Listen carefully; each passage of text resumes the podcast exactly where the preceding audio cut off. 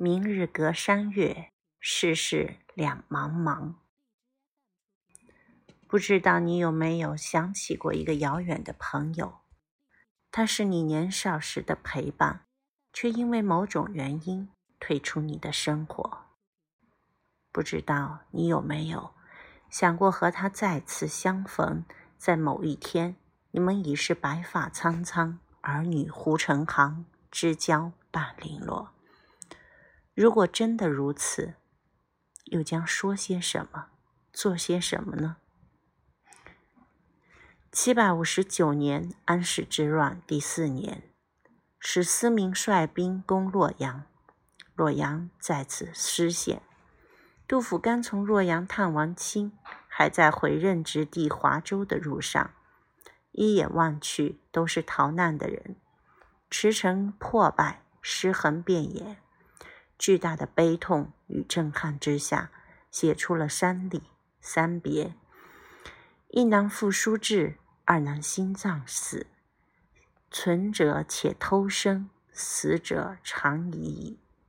诗中更无人，唯有乳下孙。使诗的笔触悲天悯人的心，让很多人跟着落泪心伤。文学界说。这一年，他十分大变，个人与百姓相连，现实与历史相通。一代诗圣正式崛起，也是在这段路程中，他拐了个弯，专门去见了一个朋友。他不知道朋友有没有搬家，是不是已经娶妻生子，就那么贸贸然去了。他们已经二十年没见。印象里，大家都还风华正茂，在大唐盛世的余晖里畅想着美好未来。那时，谁也无法预见，所有人的命运都将被叛乱改变。他们一别，竟已是二十年。他还好吗？他还在老家吗？是不是像我一样老了呀？带着一颗忐忑的心，杜甫穿过山林，走到一户人家面前。有灯，有人声，有犬鸣。杜甫瞬间老泪纵横。那一天，杜甫记得特别清楚，为此写下的诗更是特别的让人动情。人生不相见，动如参与商。今夕复何夕，共此灯烛光。少壮能几时，鬓发各已苍。访旧半为鬼，惊呼热衷肠。焉知二十载，重上君子堂。惜别君未婚，儿女忽成行。怡然尽复职。问我来何方？问答乃未已，儿女罗九江。夜雨解春酒，新炊见黄粱。主称会面难，一举累十觞。十觞亦不醉，感子故意长。明日隔山月，世事。两茫茫，最平实的文字，却每一句都让人心碎不已。这个被杜甫称为魏八处士的人，生平无籍可考，只知道他姓魏，排行八，有才学，却从未出仕做官。他们的相聚。杜甫这样形容：“人生不相见，动如参与商。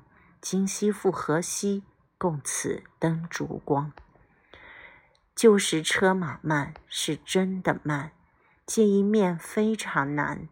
所以杜甫感慨：人生一别，就好像身心和伤心，一个在西，一个在东，一个出现在白日，一个出现在黑夜。相见不易，不敢想我们竟真的再见上了一面，在这样的日子，在温暖的烛火下。当年我们还都年少，转眼我们都老到头发白了。还有那些已经去世的兄弟，想想都让人悲伤。二十年呀，说过就过了。记忆里你还是单身的小伙，现在你都是好几个孩子的爹了。孩子们都很有礼貌，问这位伯伯从哪里来。话没说完，就被喊去准备酒菜。冒雨捡了酒菜，还新做了黄米饭。然后两人开始不停地碰杯，二十年后重逢的欣喜，到往昔故人的悲伤，还有这乱世的迷茫，都在一杯杯浊酒里欲说还休，欲语先泪流。看到魏八如此热心招待自己，杜甫已十分动容。一想到明天又要分离，悲从中来。明日隔山岳，世事两茫茫。明日一别，又将相隔千山万水，世事难料，不知道这辈子还能不能再见。春去秋来，少年都变老了，青春成了风尘中的叹息。为什么落泪？它不止杜甫和魏八的故事，也是每个人都可能经历的故事。那些青春记忆里的人，那些在人海中走失、散落天涯的人，明明还记得他年少的模样，再见都变了。